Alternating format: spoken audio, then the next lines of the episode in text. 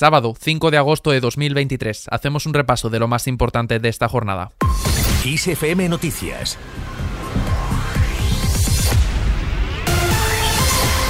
¿Qué tal? Muy buenas tardes. Comenzamos en Girona. El conseller de Interior de la Generalitat de Cataluña, Joan Ignasi Elena, ha confirmado este sábado que se descarta que el incendio en Portbou se deba a causas naturales. Un incendio que fue declarado ayer, que ya quema más de 500 hectáreas y afecta a tres municipios, Llançà, Portbou y Culera. Sin embargo, todavía no se han podido concretar los motivos que se están investigando. 270 personas han sido desalojadas y la Nacional 260 que atraviesa la comarca está cortada, pero ya se ha restablecido el suministro eléctrico en Culera. Por el momento, el viento ha mainado, lo que ha permitido incorporar dos medios aéreos más para paliar los efectos del fuego. Escuchamos al conseller de Interior. El de hoy es fundamentalmente anclar el, flanco derecho del, del incendio, que es el que podría generar un un, perímetro mucho más alto.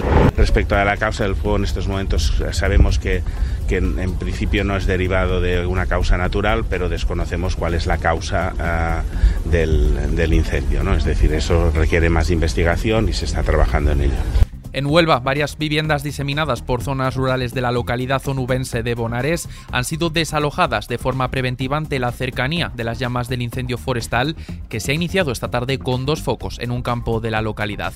El delegado del Gobierno de la Junta de Andalucía en Huelva, José Manuel Correa, ha declarado el nivel 1 de peligrosidad para este fuego que afecta desde las 3 y cuarto de la tarde a una importante masa de arbolado. De Girona nos vamos a Aragón. La ministra de Ciencia en funciones, Diana Morant, ha criticado el pacto de gobierno. Morant ha afirmado a través de un vídeo difundido por el PSOE y en sus redes sociales que el líder del Partido Popular, Alberto Núñez Feijóo, dice, ha unido su destino a la ultraderecha. Tras el acuerdo alcanzado ayer, recordemos, por su formación con Vox en Aragón para gobernar la comunidad. Escuchamos a Morant. El señor Feijóo vuelve a atar su destino a Vox con este nuevo pacto que han cerrado un nuevo pacto de la vergüenza en Aragón. Primero fue la comunidad valenciana, le siguieron Extremadura, Baleares y ahora insiste con estos pactos de la vergüenza que la ciudadanía ha rechazado claramente en las urnas y que ha dicho no a los pactos de PP y de Vox. Viajamos hasta Galicia, donde Rueda rechaza demonizar a Vox. El presidente de la Junta y líder del PP gallego, Alfonso Rueda, ha rechazado la demonización de Vox y ha proclamado que es, dice, un partido constitucional. Además, ha contrapuesto que Bildu llevó a condenados de ETA en sus candidaturas de las pasadas elecciones municipales del 28 de mayo. Por otra parte, ha insistido en que el líder popular y candidato a la presidencia del gobierno, Alberto Núñez Feijóo, acuda a la investidura si se lo propone el rey. Le escuchamos. Vox es un partido constitucional. Es que vuelvo a decir, no tengo mucha experiencia sobre él, pero me niego a esa demonización. Lo ha llevado candidatos eh, eh, vinculados con el terrorismo en sus listas. Vox no ha hecho eso, ni creo que lo haga jamás. ¿eh? Ahí todavía, sinceramente, creo que hay diferencias.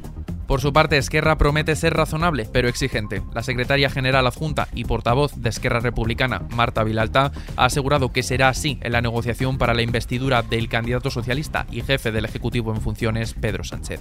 No obstante, ha advertido al PSOE que no aceptará, dice, chantajes. Esquerra Republicana es un actor responsable, razonable, a la vez que exigente. Lo que no puede hacer el PSOE, Pedro Sánchez, es afrontar esta negociación como un chantaje o me votas a mí o va a venir la extrema derecha y, habrá un gobierno PP-Vox. Esto no funciona así. Más asuntos. PP descarta un acuerdo con Vox en Ceuta. Así lo ha trasladado el presidente de la ciudad autónoma de Ceuta, Juan Jesús Vivas. La razón, los populares entienden que la posición de la ultraderecha va en contra de sus principios en lo que se refiere a la convivencia entre las cuatro culturas. Además, la formación azul ha mostrado sus discrepancias con el ataque que Vox realiza a una parte del colectivo musulmán de la ciudad.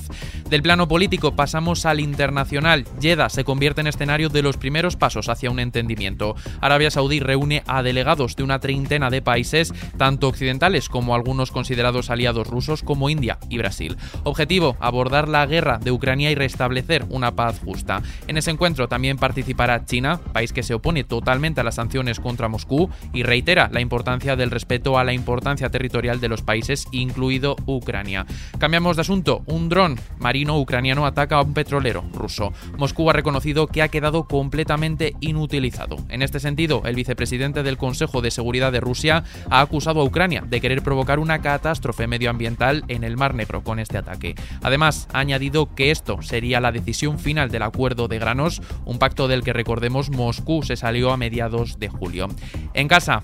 Porque fueron somos, porque somos serán salud, memoria y ni un paso atrás contra el fascismo. Homenaje a las 13 rosas. 13 mujeres jóvenes entre 18 y 29 años fueron fusiladas hace 84 años por el régimen franquista acusadas de rebelión por pertenecer a las Juventudes Socialistas Unificadas. El Partido Comunista y partidos de memoria democrática han convocado este acto que ha tenido lugar en el cementerio del Este de Madrid. La vicepresidenta segunda y ministra de Trabajo en funciones, Yolanda Díaz, ha destacado la importancia de recordar esto frente al PP y Vox, a quienes ha acusado de querer eliminar la ley de memoria democrática En lo que respecta al terreno económico, la luz se desploma. El precio de la electricidad bajará mañana domingo casi un 60% hasta los 28,15 euros megavatio hora. Se trata del precio más bajo desde el 16 de abril. Momento de sacar papel y boli porque el precio comenzará a bajar durante la madrugada del domingo y no superará los 5 euros entre las 9 de la mañana y las 7 de la tarde, con varias franjas a 0 euros, entre las 11 de la mañana y las 12 del mediodía, entre la 1 y las 5 de la tarde y entre las 6 y las 7 de la tarde. Más asuntos, hablamos del IVA, la rebaja de este impuesto de los alimentos básicos implementada para paliar los efectos de la inflación ha supuesto una pérdida de recaudación de 626 millones de euros en el primer semestre del año según la agencia tributaria. Desde el 1 de enero el tipo de IVA de alimentos básicos es cero, en lugar del super reducido del 4%, mientras que los de los aceites y pastas es del 5% en lugar del 10%, una medida que se extenderá hasta final de año. Todo esto en una jornada jornada en el que los precios por llenar la nevera y la despensa siguen aumentando, lo que deriva en una caída del volumen de hasta el 2,6% en el caso de los alimentos y del 1,1% en el de las bebidas durante el primer semestre. La marca blanca sigue ganando adeptos en todos los canales. Y en los deportes, Sí, hemos hecho historia, hemos ganado el partido, estamos en cuartos de final, un día muy feliz para el fútbol femenino español. Acabamos de escuchar al seleccionador español de fútbol femenino Jorge Vilda. España rompe su muro y hace historia. La selección española femenina de fútbol ha hecho historia este sábado al lograr por primera vez clasificarse para los cuartos de final de un mundial. Además, lo hizo con muy buena imagen al golear 1-5 a Suiza en su mejor partido hasta el momento, liderado por Aitana Bonmatí y encarrilado antes del descanso. Y también el base de Masnou de 32 años, Ricky Rubio, ha anunciado que deja temporalmente el baloncesto para cuidar su salud mental. Y con esto, tiempo para echar un vistazo a la previsión meteorológica. Mañana domingo tendremos un día muy soleado, salvo en el norte de Galicia y área cantábrica, con lluvias débiles y dispersas en su mitad suroriental, sin descartarse en el resto y con tendencia a ir disminuyendo la nubosidad.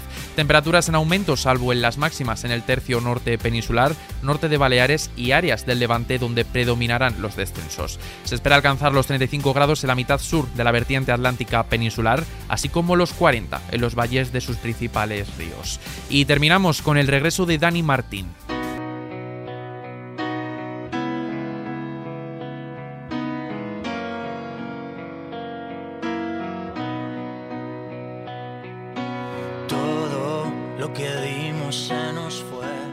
Dani Martín está de vuelta. Hace más de medio año que el cantante comunicaba que se retiraba temporalmente de los escenarios. Lo hacía para descansar, parar y continuar. Y así es como, en una entrevista concedida al diario La Razón, el artista ha confesado tener ya listo su nuevo disco. El ex canto del loco parece que ya tiene preparadas una docena de temas que podrían formar parte de su sexto trabajo en solitario. Sin título, sin primer single, sin posibles colaboraciones y sin fecha estimada de lanzamiento, tendremos que estar a la espera. Lo que sí si sabemos al 100% es que le tendremos de vuelta. Con esta noticia, que por cierto tenéis ampliada en kissfm.es en la sección Noticias Musicales, nos despedimos por el momento. Ya sabes que tienes toda la información del mundo en tan solo 90 segundos a cada hora en punto en los boletines de XFM y ampliada aquí en nuestro podcast XFM Noticias. Cristina Muñoz nos acompaña esta tarde de sábado en los mandos de la realización. Un saludo de Adrián Martín. Feliz sábado.